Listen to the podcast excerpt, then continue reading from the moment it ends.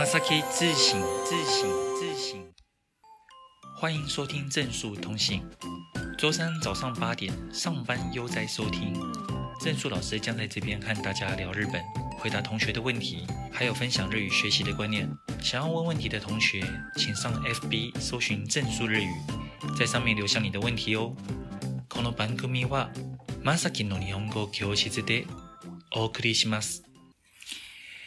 皆さん、 おはようございます。そうですね、明日からお休みですけど、えっ、ー、と、木曜日、金曜日、土曜日、日曜日で4连休じゃないですか。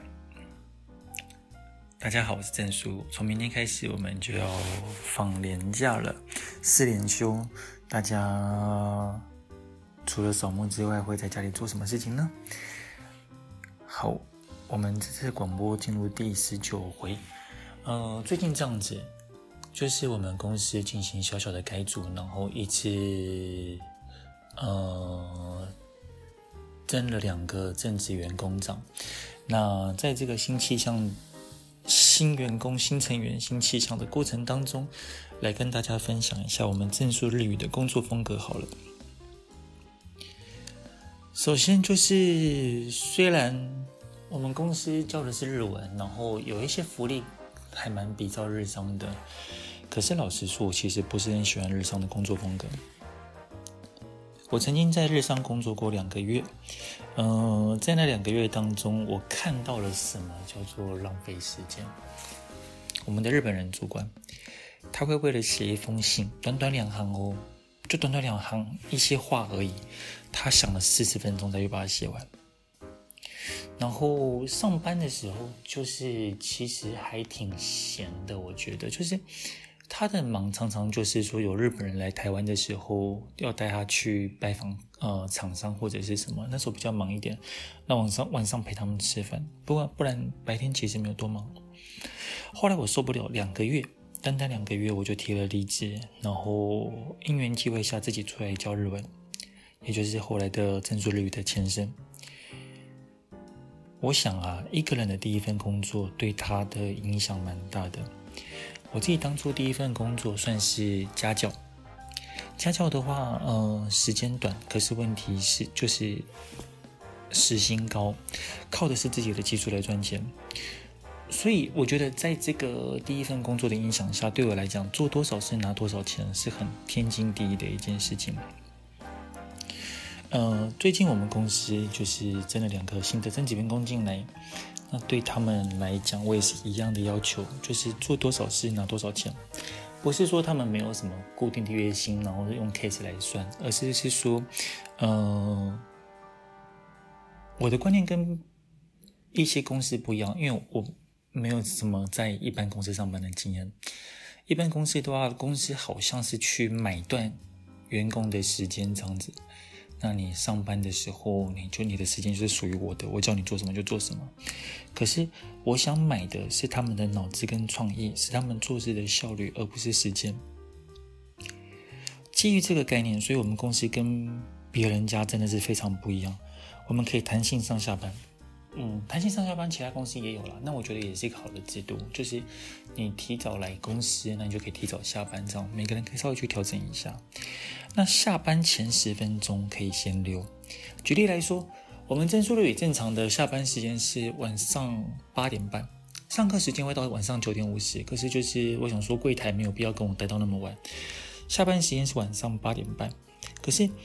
如果是一般的公司，大概会是说你八点半之后再去收你的东西。可是我会觉得八点二十到八点三十都是你可以离开公司的一个期间，可以离开公司的一个 window。那你在那个过程当中，先东西整理整理好之后的话，你提早离开，八点二十五离开没有差，因为不差那十分钟啊，对不对？嗯、理想上。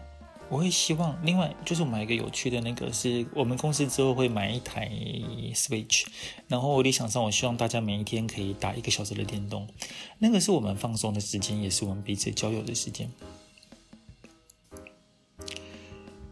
怎么说？在一些公司，因为在其他的公司，所有的时间是买断的，然后大家都预设说，你在公司的话，你要兢兢业业，不断的工作，你不可以有休息。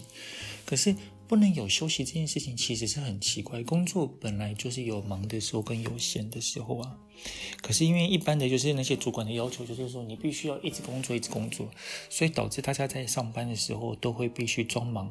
如果让主管看到他闲闲没事的时候，那个主管就会去找他的茬就对了。但是对我来说，员工如果一直都很忙，那才是最大的问题。因为工作本来就不可能有做完的一天呢，除非有哪一天我们要把正数率收起来。所以重点不在于说你有没有把工作做完，你是不是一直去做的事情，而是重点是你是不是可以把目前最重要的事情做好。你把重要的事情做好，甚至说说真的，你只要把最重要的事情、最重要的三件事都做好的话，你一天工作的压力其实就已经减轻五百分之五十、百分之六十了。除非是发生什么特别事件，比方说下班前发生一件事情，然后那件事情非得处理不可，学员工必须十万火急处理。不然，如果说我看到员工下班前还很忙的时候，我一定会想问他一个问题：哎，那你白天在干嘛？你有把重要的事情先做完吗？所以，呃，我想买的是员工的脑子，然后呢，就是他们如何好好的、聪明的去做事。如果他们都可以把它做得非常聪明的话，我觉得可以去省掉的一些步骤，多多的那些麻烦是不用的。上班有空的时候，你划一下你的手机，看一下新闻，你学一下日文，或者是说你看别的东西之类的，我觉得对公司都是很有帮助的。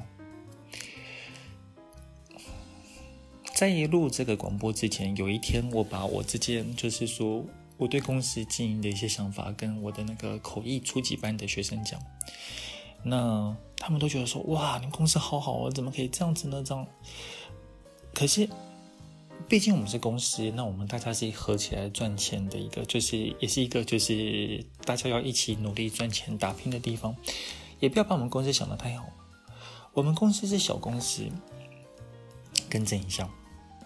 用小公司来讲，我们觉得不公平。我们公司是新创公司，那新创公司的目标就是要扩大我们的业务。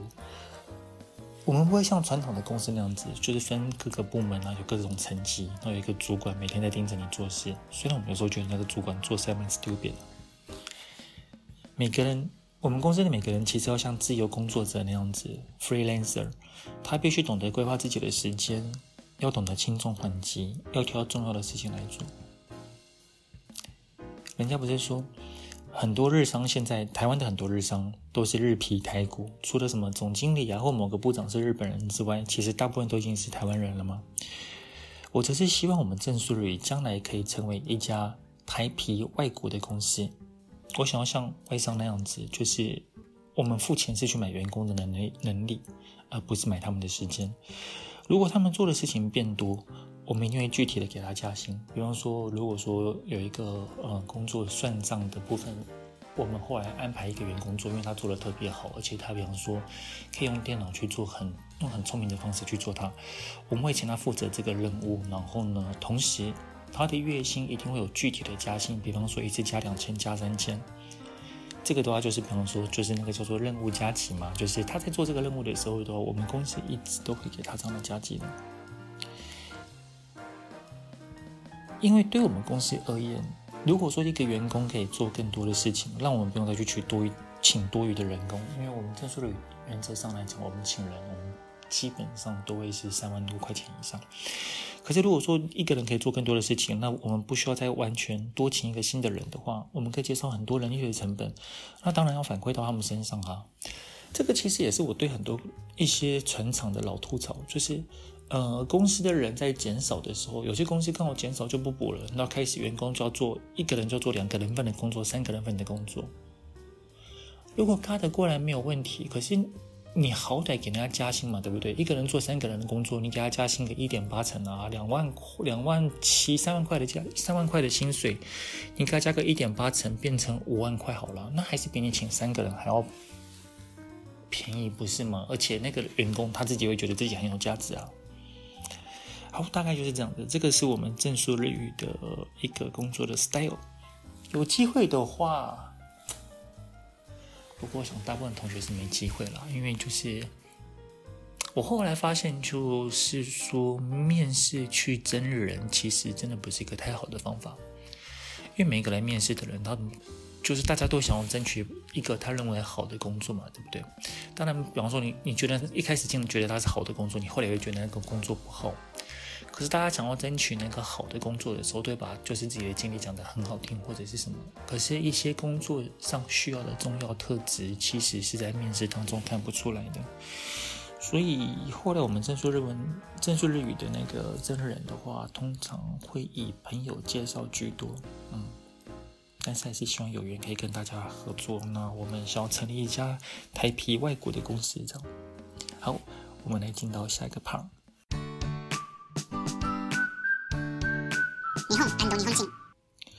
今天我们要来聊日本人的从众习性以及他们的防疫。大概在礼拜天的时候，我翻了一篇文章，是安川新一郎写的。他，呃，是很一位很优秀的人，然后在很多大公司都是当到就是类似总经理特助的部分。他也曾经有时候被政府聘请去当官僚。在我礼拜天翻译的文章当中，他从好几个面向去写了日本防疫的现状。那篇文章我写在粉专那边，有兴趣的同学可以过去看一下。在这边的话，我只是简单讲一下文章的内容，然后在讲完文章的内容之后，最后我会说一下我对日本社会的看法。嗯、安川新一郎他提到日本的防疫情分成两个阶段，第一阶段就是说疫情。疫情或者说武汉肺炎的感染者，他其实是从武汉来的。第二阶段则是从全球各地过来的。第一阶段来讲的话，就是说有来自中国的观光客，然后也有从比方说日本人在武汉工作再回归日本这样子。但他认为说，就是在那个阶段的话，其实是有好好的去嗯、呃、控管，然后所以。呃，第一阶段的状况都还好，除了好像有两个人，就是他拒绝检疫，他就回家之外，呃，其他部分是 OK。而且在安川西英一郎的分析当中，他觉得从中国来日本的观光客，他觉得因为大部分的人还是都是团体行动，那去的地方也都是观光地区这样，所以跟日本人的接触其实是没有那么多的。可是后来那个第一阶段很快就结束了，大家就是。都把目光投到钻石公主号的事情上面，这样子。呃，从那个时候开始的话，其实也慢慢的，日本也慢慢的就是进入了第二阶段。第二阶段是什么呢？故事是这样子的，在今年二月二十六号，安倍晋三他宣布了，就是安倍首相他宣布了一件事情，是日本防疫可能遇到一个比较危机的状况，然后他呼吁全国的高中小学。暂时停课，到四月一号再来开学。那他在宣布，就是说大家就是要在尽量是不要外出的时候，那时候是二月二十六号。可是你们知道吗？就是日本有很多有钱的人，他们觉得嗯，小孩子不用上课，然后日本就是亚洲这边这么危险，那干脆就到。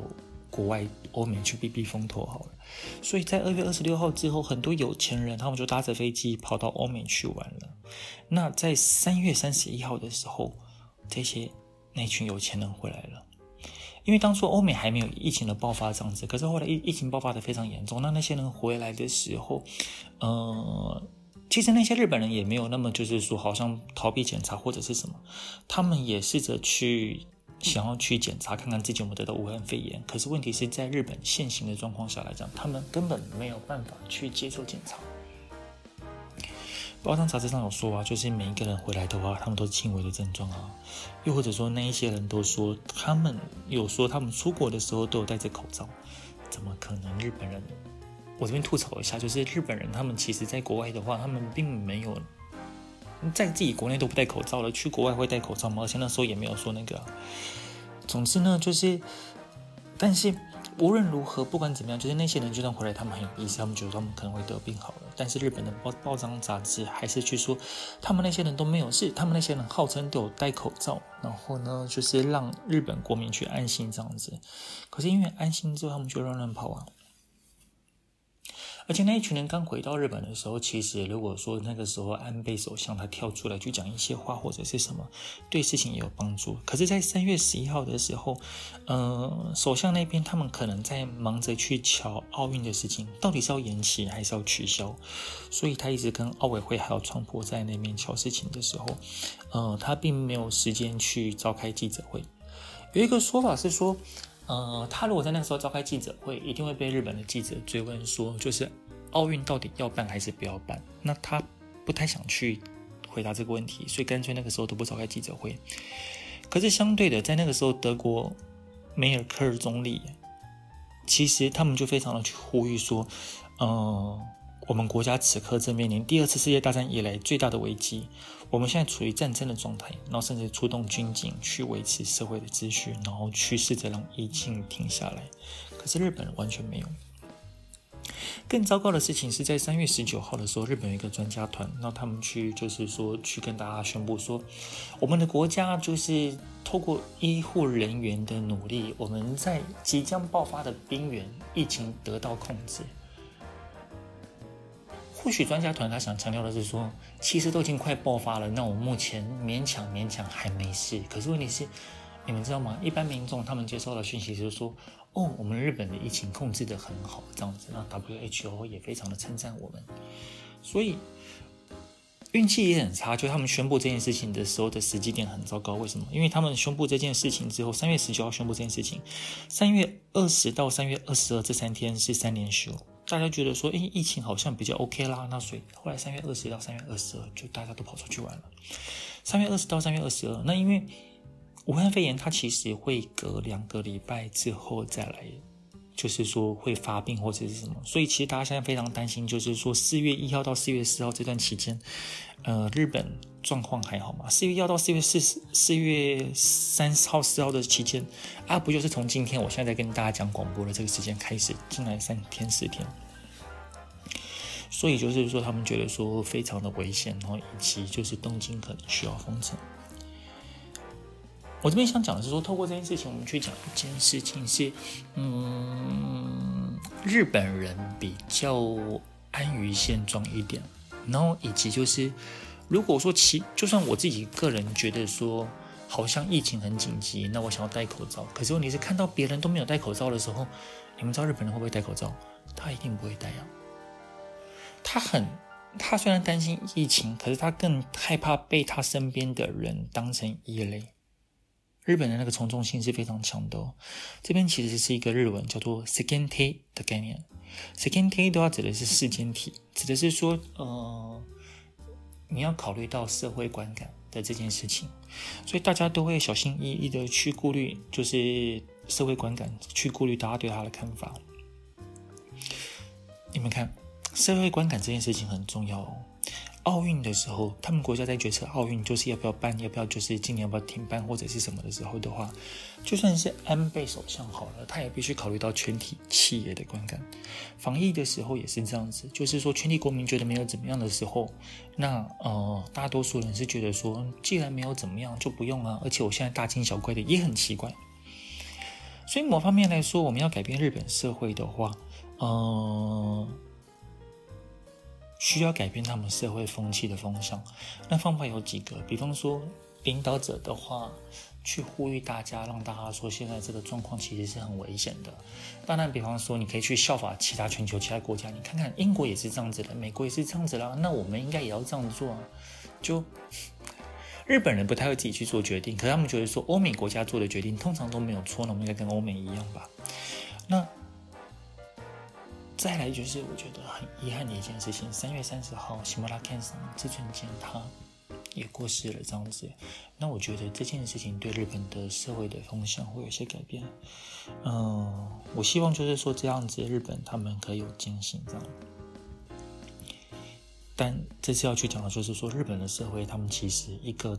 通常就就算发生危机好了，一定会有人跳出来说：“大家安心，大家安心，其实没有这么危险，我们还是可以怎么样子。”就是他们的那个社会的那个惯性非常大，这个地方是大家就是如果跟日本人相处的时候要注意一下的部分哦。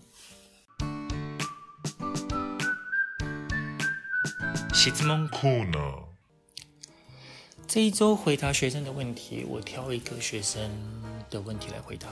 他是我口译初级学程的学生，那他上一上之后，他觉得说，诶，这一班对他很有帮助。那他其实那时候我们才上第四堂课，他就觉得说，诶，下一期他想上，可是因为下一期的课的话，我们开始开 N N 二，就是我们像这种口译初级、中级、高级，他大致上来讲，第一期会是会标 N 三等级，第二期会是 N 二，然后第三期是 N 万他就很担心说。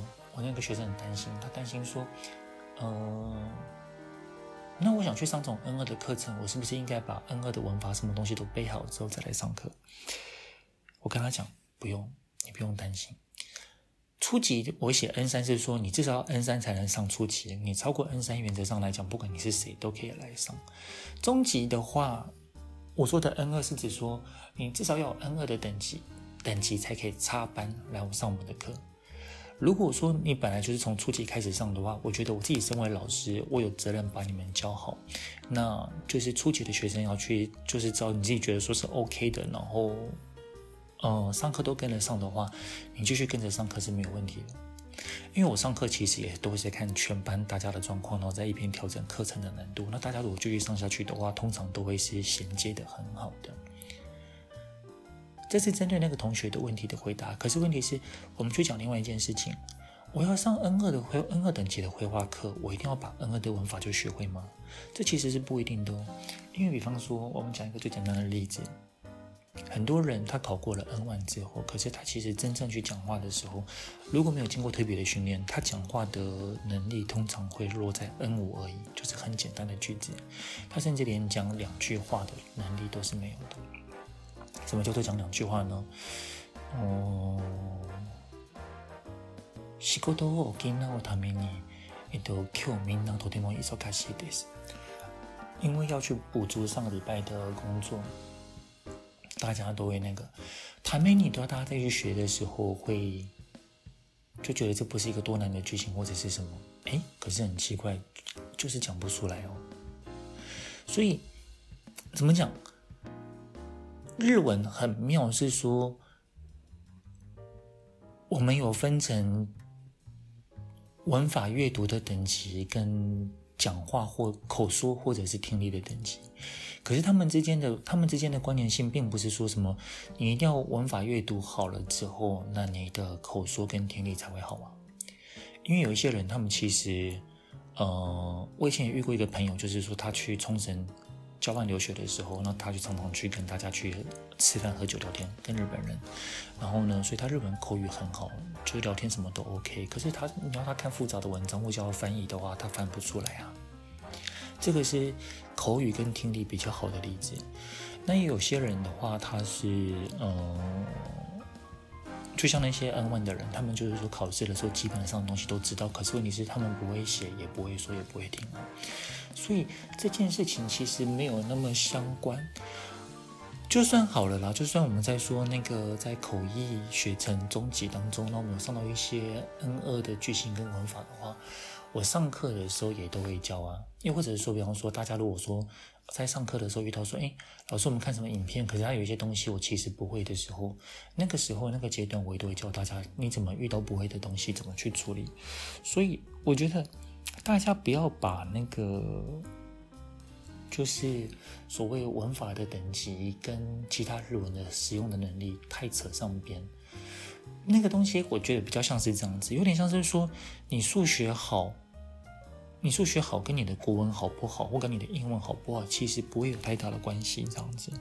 所以，呃，有兴趣上我们使用，就是不是使用，不是使用外话，有兴趣上我们口译学程中级的同学，如果说你是 N 二等级的，那你可能进来要参加，就是呃，要接受一下我们的入学考，你有通过插班考才可以。但如果说你是本来就已经在我们口译学程初级的同学的话，只要你觉得上课对你很有帮助，你想继续上下去的话，都是没有问题的哦。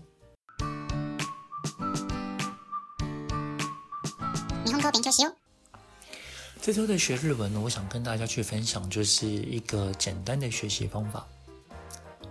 很多人就是学日文的时候，通常都只有用看的而已，用阅读的方式，可是很少去念。为什么不念呢？我觉得一个很大的原因是因为，如果你身边没有老师，你自己在那边念的时候，你也不晓得自己念的对不对。好，我要教新的方法喽。这个方法真的是大家就是有听广播的话，有听到赚到。你每天可以找一篇新闻，然后呢，打开你的手机，打开记事本或者是什么文件档都可以。那你试着使用手机的语音输入去念日文，然后看看你可不可以把就是说看着新闻去念它上面的稿子。那看看你可不可以把就是说呃稿子的东西都录出来。当然，因为语音输入它也有它的极限，所以它大概会有百分之二的错误率。可是百分之二的错误率，再稍微把它改一下就好了。那你用语音输入的这个方式去念那个文章的时候，你就可以去看自己念的对不对。我比较推荐了，我比较推荐不是说每天念一篇，然后隔天再念另外念另外一篇，而是说每天念一篇新的，然后呢再去念前一天旧的。那呃，第一天念一篇新的，然后。第二天的时候，新的跟旧的，新的一篇，旧的一篇。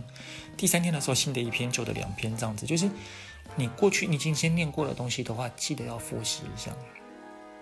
你怎么安排你的复习都可以。你也可以说一个礼拜念两篇新闻就好。那比方说前三天早上晚上各念一次，用语音输入来念。然后呢，第二天也是早上晚上，第三天早上晚上，那第三天再来换。这样子的话，其实对大家的口语。哎，自己念对口语也会有帮助哦，因为很多人在开始念的时候，他才发现说，哎，原来我以前学日文的时候，我根本都没有动嘴巴，那都没有动嘴巴的时候，难怪就是日文讲的都很 K K 的。那自己开始去念的时候，就会好很多了。嗯，就是这边以上介绍的是说，使用语音输入，然后去看新闻或者是看文章来去。